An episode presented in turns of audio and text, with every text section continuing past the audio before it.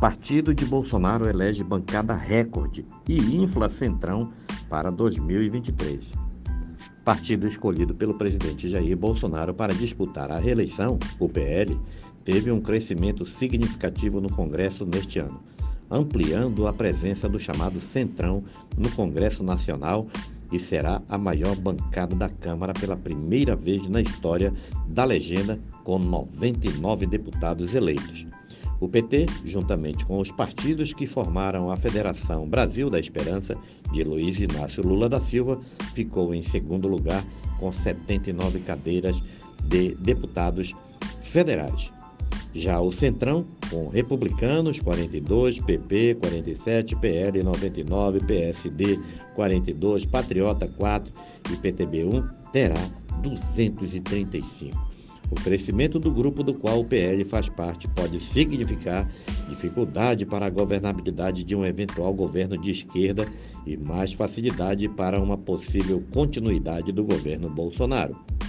O presidente, seja ele quem for, precisará ter interlocução com deputados e senadores para conseguir aprovar projetos do seu interesse e avançar com seus planos de governo. Para aprovar uma mudança na Constituição, por exemplo, são necessários 308 votos favoráveis em dois turnos.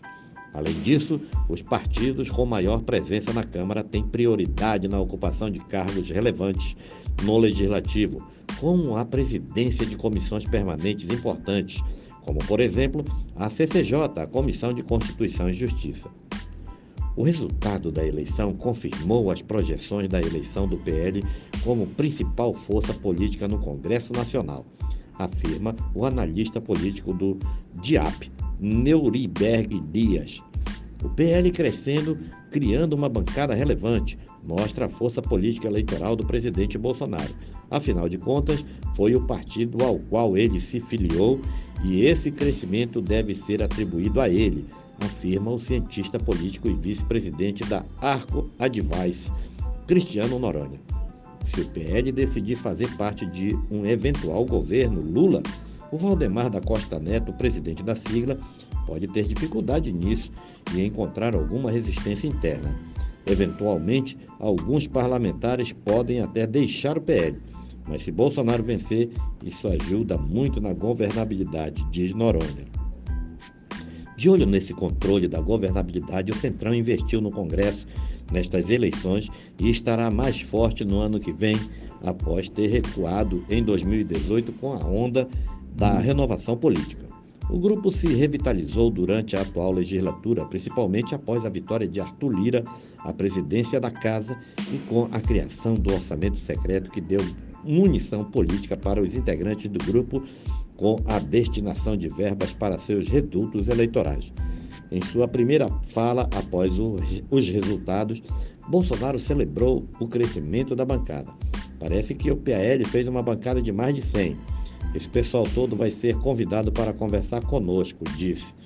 É um partido que sai na frente para disputar cargos na mesa.